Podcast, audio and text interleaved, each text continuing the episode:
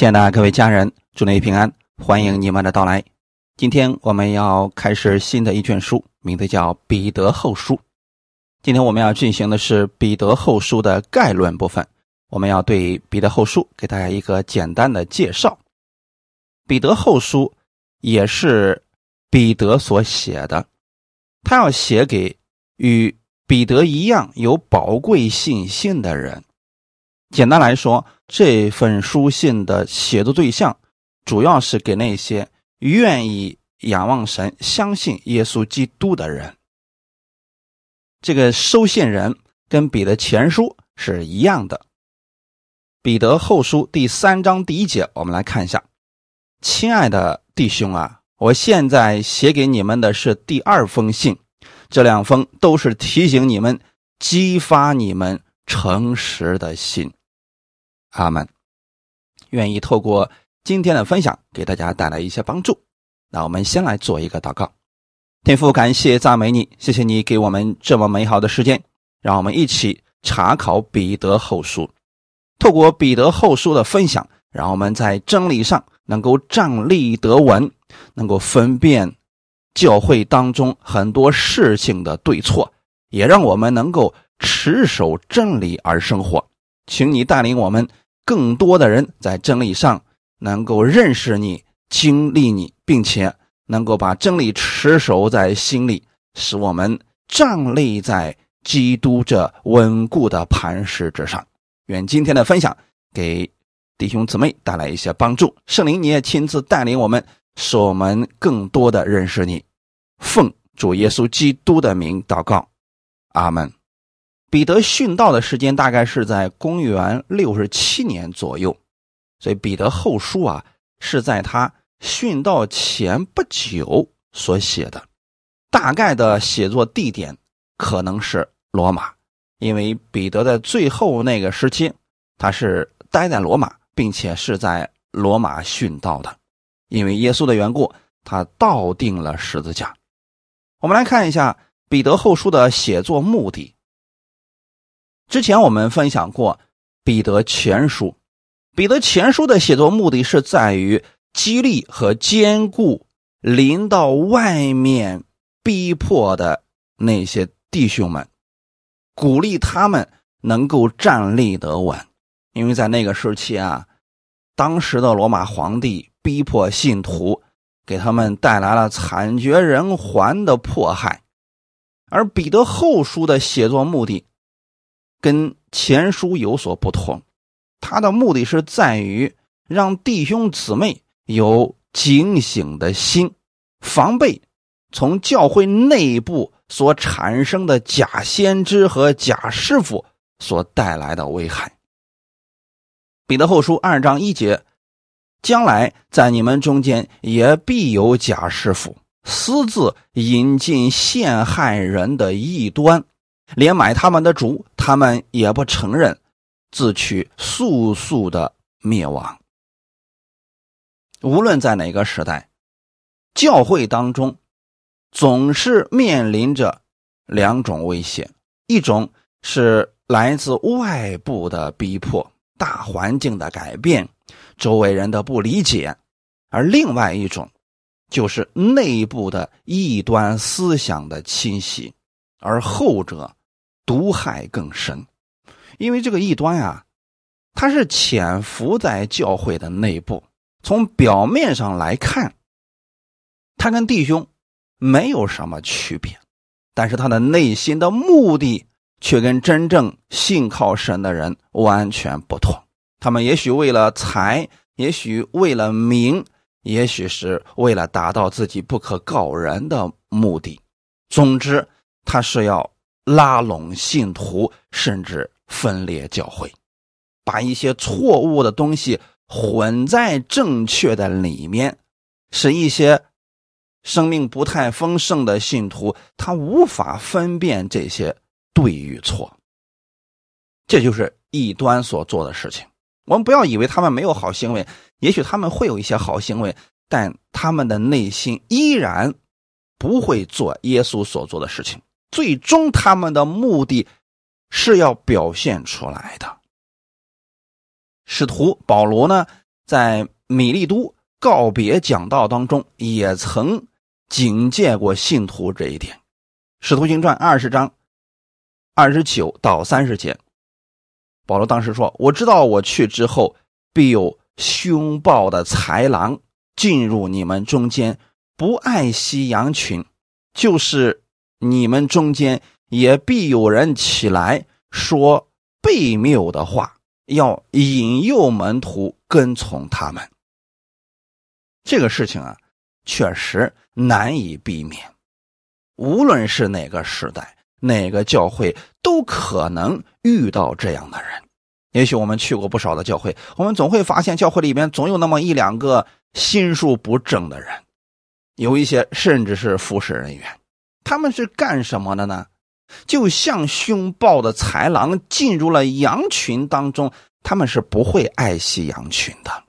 所以这些人都有一个共同的目的：为了自己，为了自己的利益，为了自己得到更多，所以他不惜伤害别人，甚至破坏掉这个教会。那这些人到最终的时候，一定会口出狂言。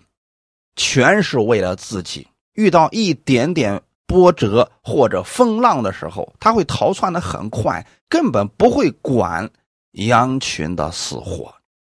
那在他觉得有一些人有利用价值的时候，他会引诱这些人来跟从他们。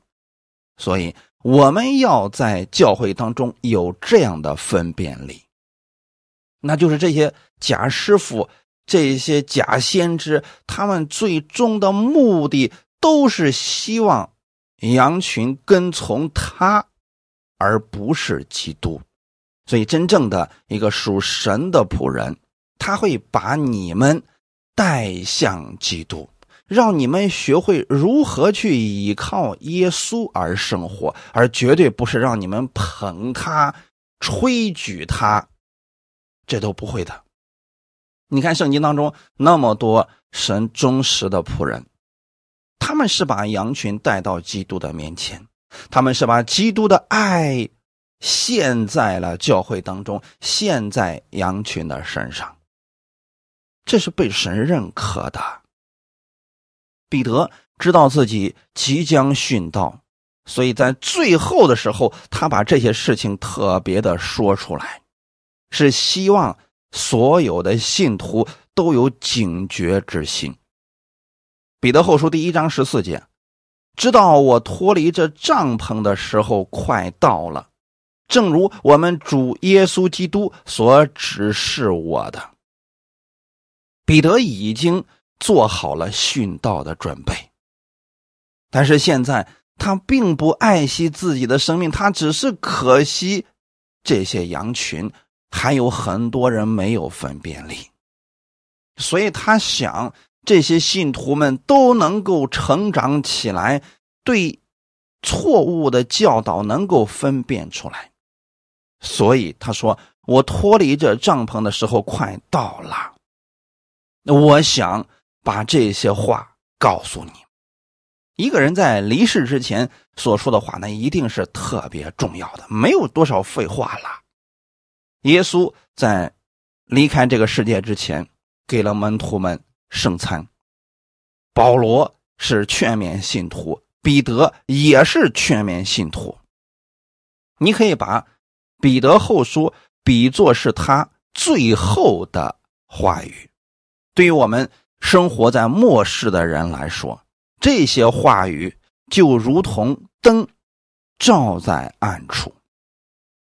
因为我们从圣经上可以看出来，越到末世的时候，这个世界会越来越黑暗，甚至这些黑暗能进入到教会当中，使信徒们失去了正确的判断力。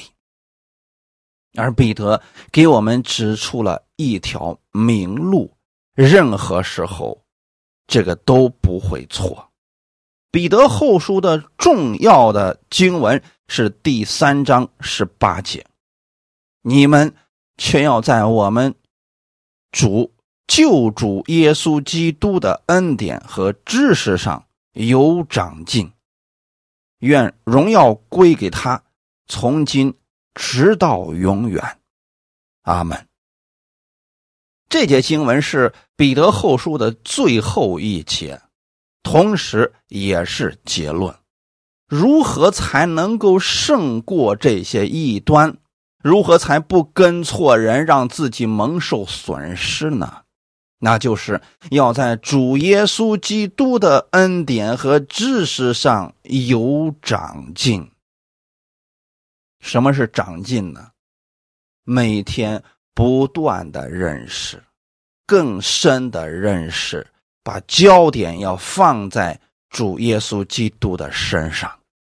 无论我们的成就有多少，要把荣耀归给他，并且要持守这份心，直到永远，你就不会偏离正路。如果人把自己的目光放在了某些人的身上，没有头脑的跟随一些人到处乱走，甚至有时候明明知道这个人已经错了，还要跟随他。那就很容易让自己进入网络之中，蒙受损失。彼得给我们的这个劝勉，永远不会过时。你要在我们主耶稣基督的恩典和知识上有长进，每天要这样去认识主耶稣的恩典，每一天要把荣耀归给他。你到老。也不会走错路的。防止被异端带偏的唯一途径就是这个。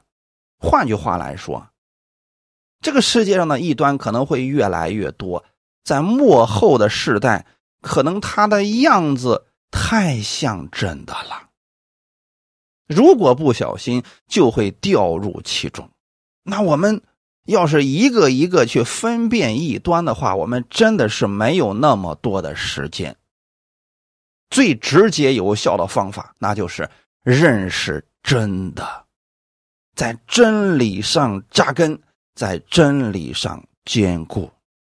唯有在神的话语上坚固了，你才能不受其害。使徒彼得在书信的一开始。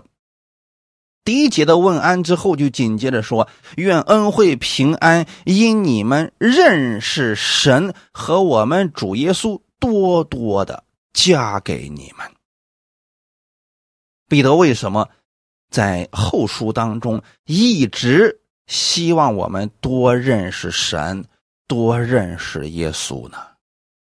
这就是分辨假道。分辨那些假先知、假师傅最有效的方法。过去我们给大家讲过，分辨假币的最好方法就是你认识真钱，熟悉真钱。你每天触摸这个真的，啊，那假的一来，你一摸就知道，哎，这个不对啊，好像纹路不对啊，好像这个声音也不对。假如信徒们。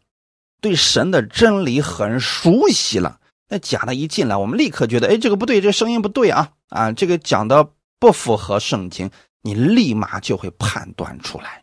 可惜的是，多数的信徒往往不读圣经，只是听很多人的讲道，他不知道哪些到底是真的，甚至有些人讲在圣经上根本就没有。因为他不读圣经，所以他就没有分辨的标准。因此，我们要认识神，认识我们的主耶稣，这一点至关重要。有人说，我也读圣经了，可是我还是不太会分辨。那你就看一看耶稣做事情的时候，他的目的是什么？耶稣为我们舍己。为我们献上生命，为我们得益处。如果是假师傅、假先知，他所做的一定跟耶稣是相反的。他一切是为了他自己，这个大家总能分辨出来吧？谁是真心对你的，你总能够分辨出来的。因此，认识这个词，也是彼得后书的核心单词之一。认识。和知道区别很大。彼得希望我们认识主耶稣，那就需要这生命的道进入生活，有实际的经历，把领受的活出来，你才能够认识他呀。我们说，我们过去有很好的某一个朋友，可是你从来就没跟这个人吃过饭，一起说过话，甚至一起做事情，你不算认识他，你顶多算是知道他。只有你跟一个人同吃同住，比如说大学几年的生活，或者说工作里边啊一起经常在一起，你对这个人才能够说是认识。彼得对耶稣确实是认识，因为他跟耶稣啊同吃同住三年多的时间，他看到了耶稣如何说话，如何做事，他明白耶稣的心，所以他是认识耶稣的。我们也要如此来认识耶稣。以弗所书第四章十一到十六节，他所赐的有使徒，有先知，有传福音的，有牧师和教师，为要成全圣徒，各尽其职，建立基督的身体，只等到我们众人在真道上同归于一，认识神的儿子，得以长大成人，满有基督长成的身量。使我们不再做小孩子，中了人的诡计和欺骗的法术，被一切异教之风摇动，飘来飘去，就随从各样的异端，唯用爱心说诚实话，凡事长进，连与元首基督，全身都靠他联络得合适，百节各按各职。照着个体的功用彼此相助，便叫身体渐渐增长，在爱中建立自己。神在教会当中给了我们很多的职分，有使徒、先知、传福音的牧师和教师。这些不同的职分，都是为了要成全圣徒。怎么才算是成全圣徒呢？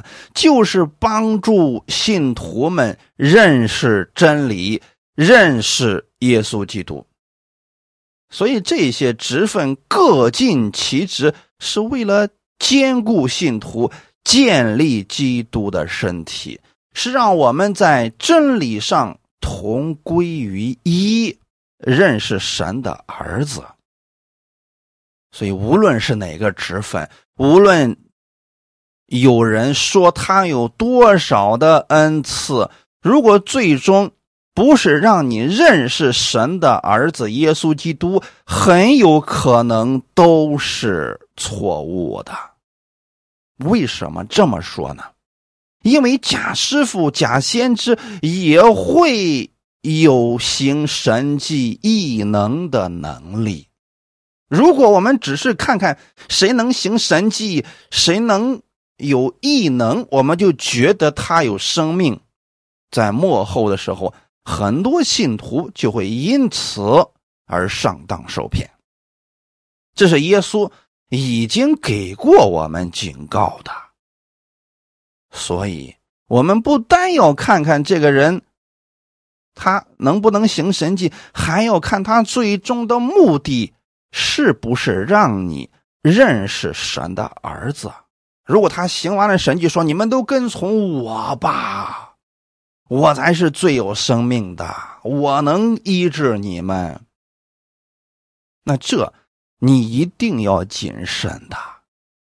真正的从神而来的仆人，无论是哪个职分的，他是要让你更多的认识。神的儿子耶稣基督，这样你才能够长大成人。我们总是跟随人，遇到了问题总是去找人，那你什么时候能成长呢？但真正神的仆人是，你在这次有问题了，他会给你解决的方法，然后鼓励你去认识真理，经历神的话语，这样你下一次再遇到类似的情况，你就会去依靠神来胜过了。你慢慢的生命就成长了，就拥有耶稣基督长成的身量。小孩子就是生命一直都不长的，这就是属灵的婴孩，他很容易中了人的诡计和欺骗的法术。为什么小孩子容易被别人骗呢？因为他的认知很有限，他对很多事情的认知是不完全的。一个小孩子，比如说一个两岁的一个孩子，你给他一百块钱和一个棒棒糖，他很有可能就选择了棒棒糖。为什么？他觉得这个更适合我，这个的价值是更大的。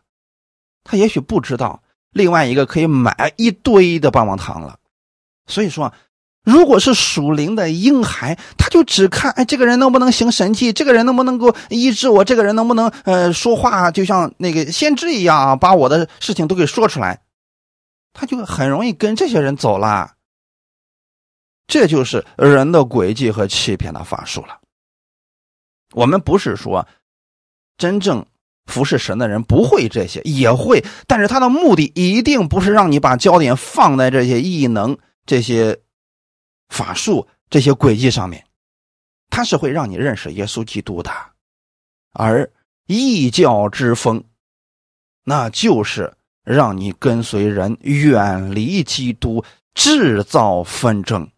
如果你跟错了人，你可能心里面就觉得谁都不行，谁都不如你，甚至说，哎，这世界上只有我。知道真理，那就很有可能你已经进入到异教之风当中了。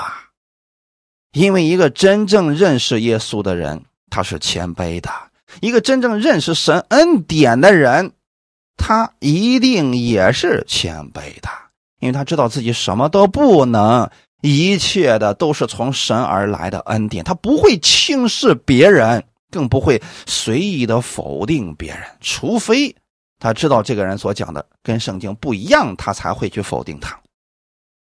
但是否定的是这件事情。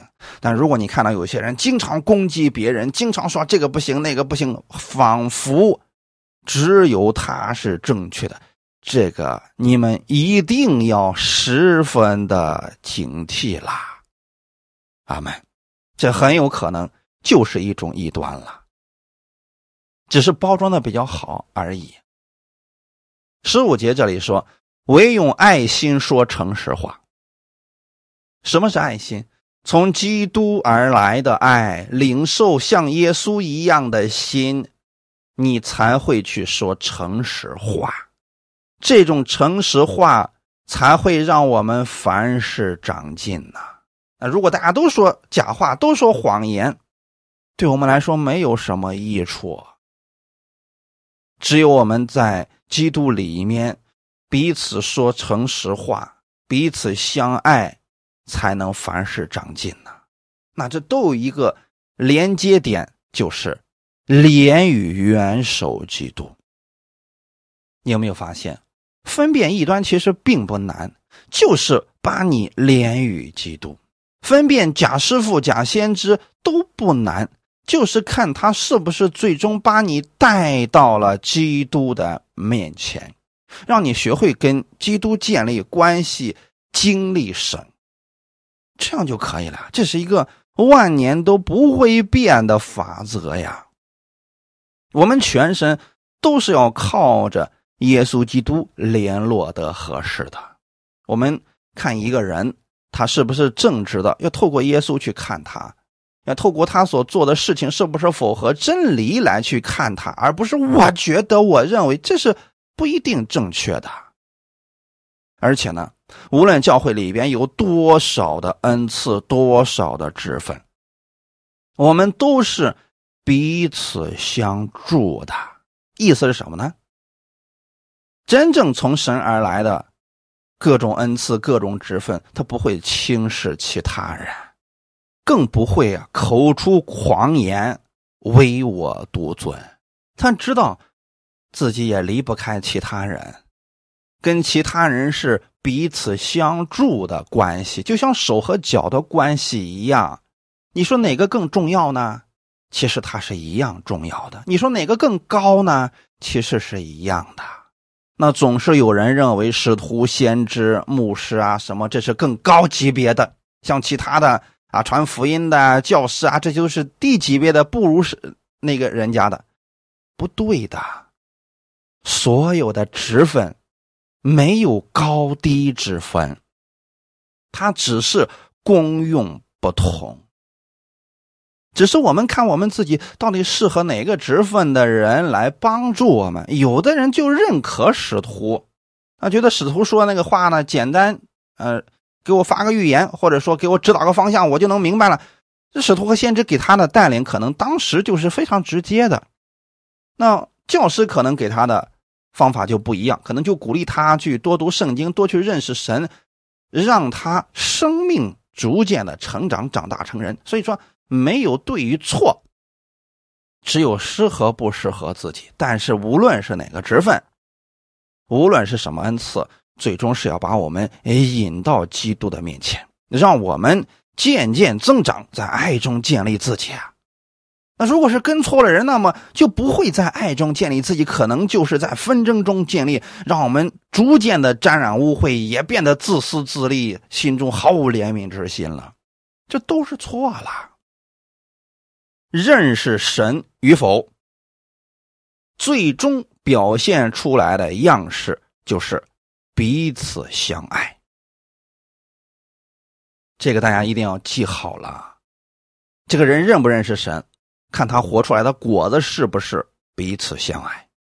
如果一个人自私自利，唯独想到自己，那他可能还不认识神。你不能说他不知道神，他知道。可能还不认识。约翰一书第四章七到九节，亲爱的弟兄啊，我们应当彼此相爱，因为爱是从神来的。凡有爱心的，都是由神而生，并且认识神；没有爱心的，就不认识神，因为神就是爱。神差他独生子到世间来，使我们借着他得生。神爱我们的心，在此就显明了。阿门。约翰在此告诉我们，基督徒的一个标志就是彼此相爱。爱是从神而来的，人间的这份爱啊，都是自私的，都是有目的的。唯有从神而来的这份爱。那是超越人间的爱，这份爱是舍己的爱，是牺牲的爱，是不为自己，只为他人。这个爱是什么表现形式？哥林多前书十三章里边已经给我们说的很清楚了。那在这里告诉我们，凡有爱心的，都是由神而生啊。这里说的是神的爱啊。就是你看到一个人特别有爱心的帮助你，不求回报。如果你想不明白，你总觉得说人家对你是有目的，最后你发现人家没有目的，人家就是让你更多的认识耶稣。哎，这就是从神而来的爱了，就说明呢，这个人是认识神的。没有爱心的，什么意思呢？就是。有些人虽然在教会当中，但没有爱心，就是自私自利，为一点蝇头小利都能够互相纷争，彼此拆毁。这说明了他不认识神，不认识神，就自然没有领受到神的爱了。如果他认识了我们的神，他就知道我们的天父做了什么事情。天父把自己的独生爱子拆到世间来干什么呢？为我们而死，让我们得着生命，为我们流出宝血，使我们罪得赦免。这就是天父拆自己的独生爱子到世上来的原因。那这样让自己的儿子到世上来，对自己有什么益处呢？没有什么益处，就让儿子去死了。可是我们得着生命了。每当你思想天父这样的爱的时候，你就知道神如何爱我们了。神对我们的爱就在这儿就显明了。谁不爱惜自己的独生子呀？可是为了让我们得着生命，他还是把自己的独生爱子推了出去，献上了生命。如果人真的认识了神的爱，他会去做像耶稣一样的事情，那就是舍己为人，而绝对不是自私自利了。因此，你看一个人身上有没有基督的形象？能不能活出基督的样式来，就是看他里面有没有基督的生命。如果他认识了神，那么他或多或少一定是能活出基督这样的生命的。当然了，并不是说每一个认识耶稣的人都必须要像耶稣一样去殉道啊，去为别人献上自己的生命，不是。只是说，我们用我们自己能献上的力量，真心的去帮助别人，使别人更好、更多的亲近耶稣、认识神，这就是把神的爱显明了。这个世界上最缺的是这样的人，世人很需要这样的人。你们也发现了，越到幕后的世代。人心越来越冷漠，路边有个人跌倒了，我们不敢去扶；很多人出了问题，我们只能旁观，不敢去劝勉。为什么呢？因为不法的事情太多了。而我们属神的人呢，若是我们在教会当中都如此彼此冷漠，那又如何把这份爱带到世界上去呢？所以说啊。一个人认不认识神，就看他能不能活出这彼此相爱的生活来。这份爱给出去的时候，他是不需要回报的，带着目的性给出爱，这都不是神的爱。约翰一书第二章三到六节：我们若遵守他的诫命，就晓得是认识他。人若说我认识他，却不遵守他的诫命，便是说谎话的，真理也不在他心里了。凡遵守主道的，爱神的心在他里面，实在是完全的。从此，我们知道我们是在主里面。人若说他住在主里面，就该自己照主所行的去行。约翰在这里其实是想告诉我们。如果一个人领受了从主而来的这份爱，那他一定就会活出来。如果一个人愿意按照神的话语去行，那么他就是认识神的。那有一些人也说了，我也认识神呢，但是他所行的却跟神所说的不一样，不遵守他的诫命。这里所说的诫命，并不是十诫，而是耶稣的命令。那就是彼此相爱。如果一个人说他认识神，却无法把这份爱活出来，甚至有时候活出来的是彼此纷争、挑起争端，那他就是说谎的。真理不在他的心里。我们要有这样最基本的分辨力。凡遵守主道的，就是你看出这个人。能把神的道活出来的啊，我当然我们不是指望他一下活出很多神的道，但一定能够有基督的影子的。但凡是遵守主道的，爱神的心在他里面实在是完全的。他知道他是谁，他知道神的爱在他心里边，并且他知道他如此去行的时候是因着基督的缘故。我们这样去帮助别人，那就是神的爱。很多人分不清楚，到底我这么做是不是从神而来的呢？就是你去帮助一个人的时候，因着基督的缘故帮助，所以你不求回报，就算这个人不理解，甚至反咬你一口，你依然不受伤害。这就是用基督的爱去帮助他了，因为你知道，你如此行是行在主的面前，你不是为了博得某个人的欢心，或者求取某个人的认可。你如此行。仅仅只是因为你知道你是神的爱子，你愿意把基督的爱给他，怜悯他，希望他更好，这就是神这个爱在你里边是完全的，你就知道主在你的里面了。人如果知道圣灵住在他里边，主耶稣住在他里边，就应该照主所。行的去行，你看耶稣如何行，我们也当如何去行。这就是认识主耶稣，而知道主耶稣，那跟这个是完全不一样的呀。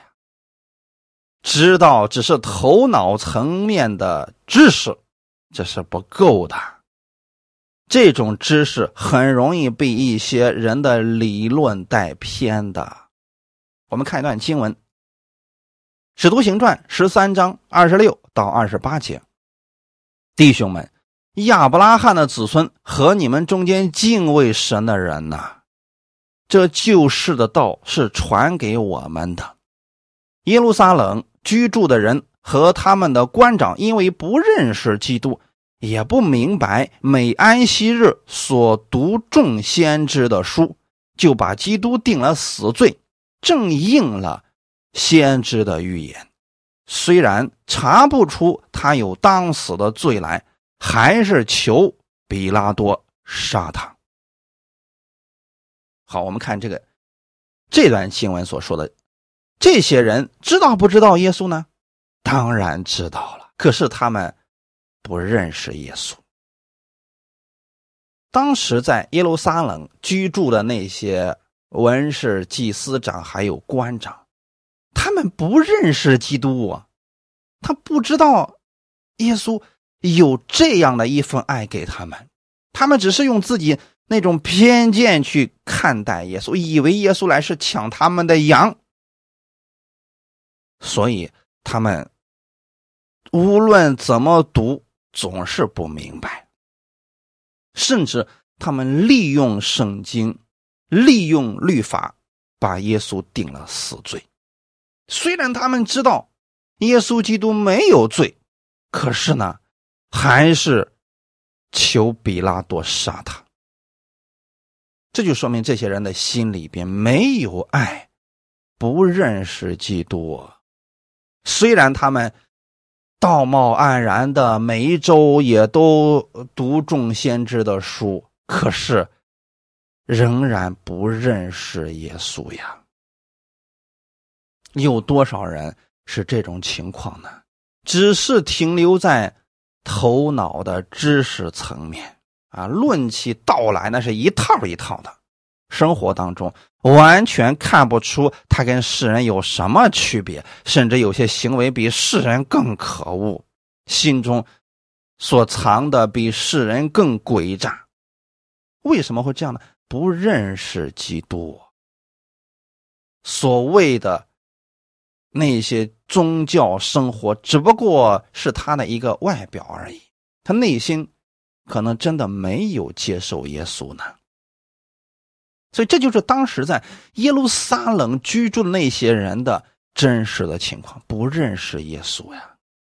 我们可以想象一下，若是这些人真的知道耶稣来是为了爱他。为了舍己，为了他们得着永生，他怎么会把耶稣给杀了呢？正是因为不认识，所以总觉得耶稣来抢他的市场，所以就会不择手段，才会如此下狠手啊！那我们看看我们周围有多少人是这个样子的呢？你就能理解他们了。他们不认识基督。路加福音十三章二十四到二十七节，耶稣对众人说。你们要努力进窄门。我告诉你们，将来有许多人想要进去，却是不能。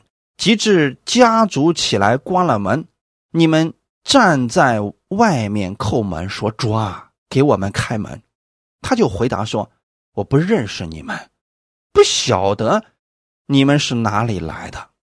那时你们要说，我们在你面前吃过喝过，你也在我们的街上教训过人。”他要说：“我告诉你们，我不晓得你们是哪里来的。你们这一切作恶的人，离开我去吧。”这段经文很有意思啊！耶稣对众人说：“你们要努力进窄门。”这里的窄门是指耶稣基督。这个世界上，除了耶稣这个门能让我们进入生命之外，再也没有生命之门。所以，耶稣对众人劝勉是希望他们来到耶稣面前，透过他。透过他的死，透过他在十字架上所成之功，进到天父那里去。然后后面紧接着对众人有一个劝勉。我告诉你们，将来有许多人想要进去，却是不能。这里的许多人都是不得救的人。为什么呢？时候到了，末了的时候，耶稣基督带着他的天使们。从天上来的时候，当时有很多人就会想进去，但是来不及了。所以耶稣在这用了一个故事，就说：“即使家主起来关了门，那这个门呢，也就是我们所说的生命之门关闭了，恩典之门关闭了。这个时候啊，这些人在外面叩门说：‘主啊，给我们开门。’他们也喊主，你发现没有？”嘴里边所说的可能跟信徒是一样的，过去可能也参加过很多年的教会生活，但心里却没有神。他就回答说：“我不认识你们，不晓得你们是哪里来的。”这又是什么意思呢？难道我们的主是按外貌待人的吗？当然不是。将来我们的主接我们回天国的时候，不是看我们的名字叫什么，也不是看我们住在哪里，而是看我们里面有没有圣灵。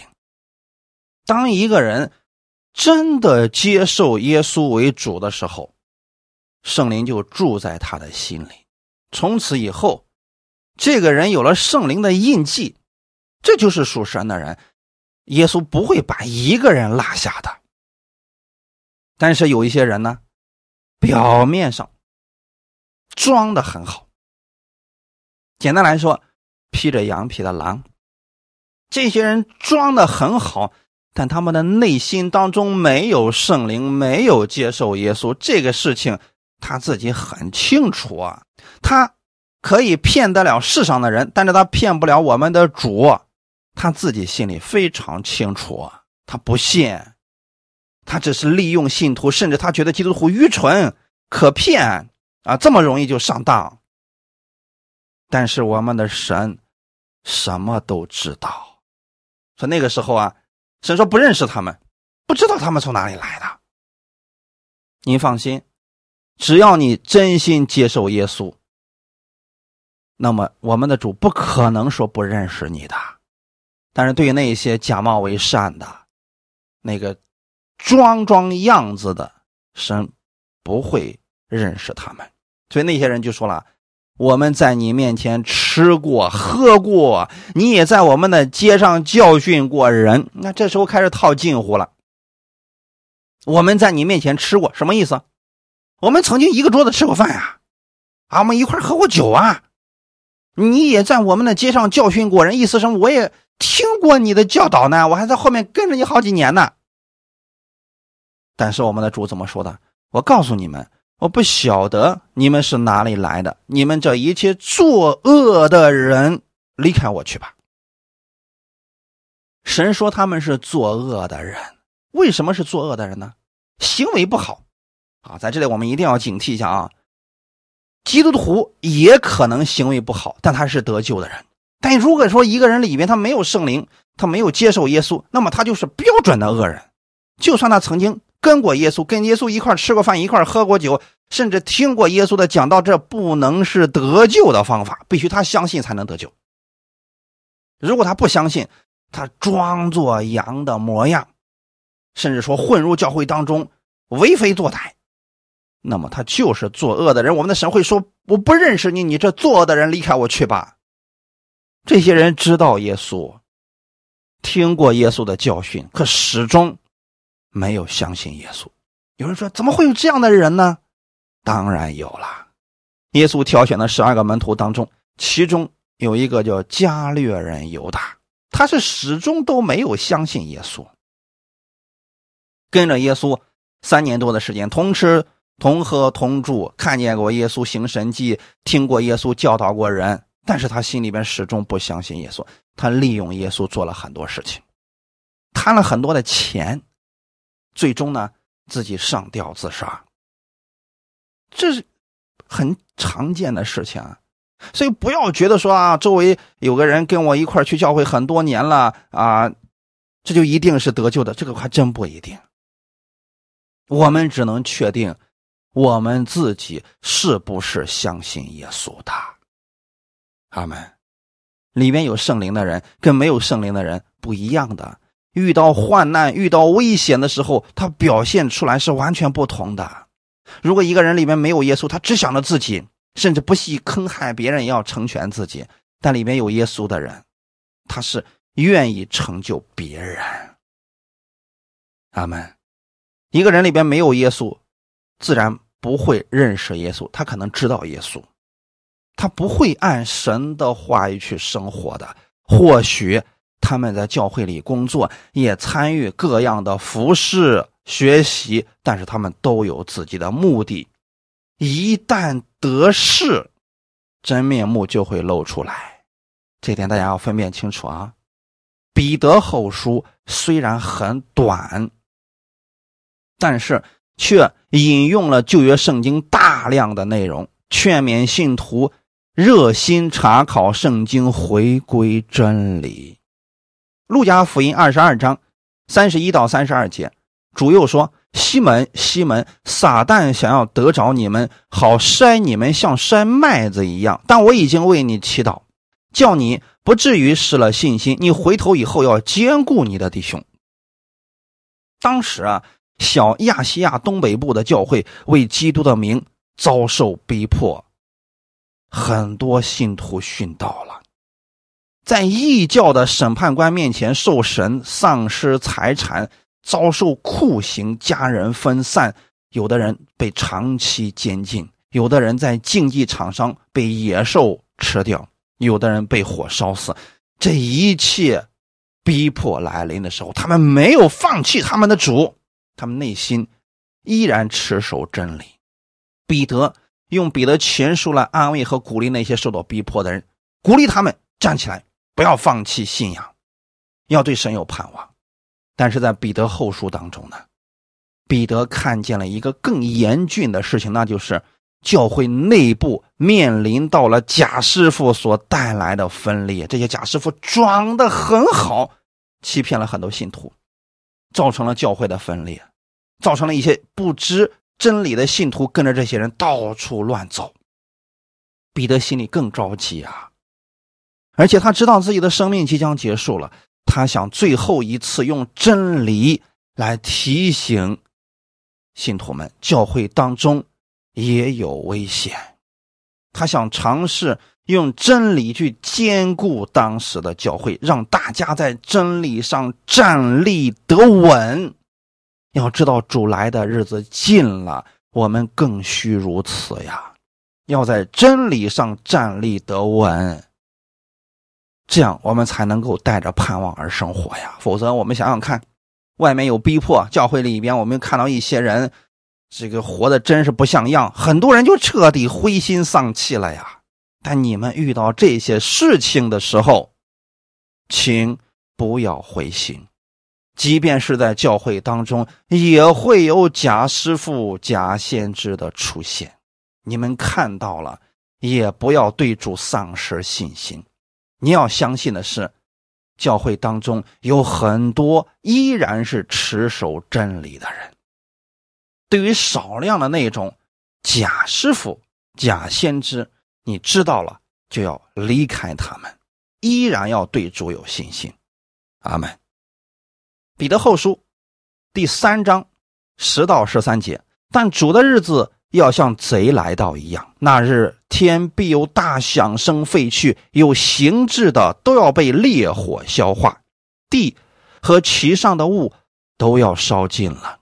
这一切既然都要如此消化，你们为人该当怎样圣洁，怎样敬虔，切切仰望神的日子来到。在那日，天被火烧就消化了，有形质的都要被烈火融化。但我们照他的应许，盼望新天新地，有义居在其中。阿门。彼得在最后的时候告诉我们，那些假师傅、假先知，他们所留恋的东西，最终荡然无存。天地。将会被完全的消化，地和其上的物都要被烧尽了。如果有一些人还是为了在地上能够多得一些，而不停的放弃自己的生命，那么当你读到这些话的时候，你真的该想一想了。如果有一天你存在地上的这些东西都要被烧尽了，那么你所做的又有什么意义呢？既然这些都要如此消化，你就该想一想，永恒的东西是什么？你不要看跟世人一样，你该思想如何过圣洁的生活，如何过敬虔的生活，如何以耶稣为中心去生活，将我们的财宝存在天上，那个是永远不会朽坏的。是神永远给你存留的，你要带着这份盼望在地上生活，不管周围的人如何变化。也许你说：“哎呀，跟我一块信主的多年的弟兄或者姊妹，他们现在真是不像样子呀，变得贪得无厌，让我太失望，让我太灰心了。怎么会这样呢？别灰心，你要切切。”仰望神的日子来到，你要知道，在幕后的日子当中，人的真实的样貌都会显明出来的。有些人就是为了在地上能多得一些而去抓，而你不一样，你要照着神的应许而生活。你的盼望不在地上，乃在天上。哈利路亚！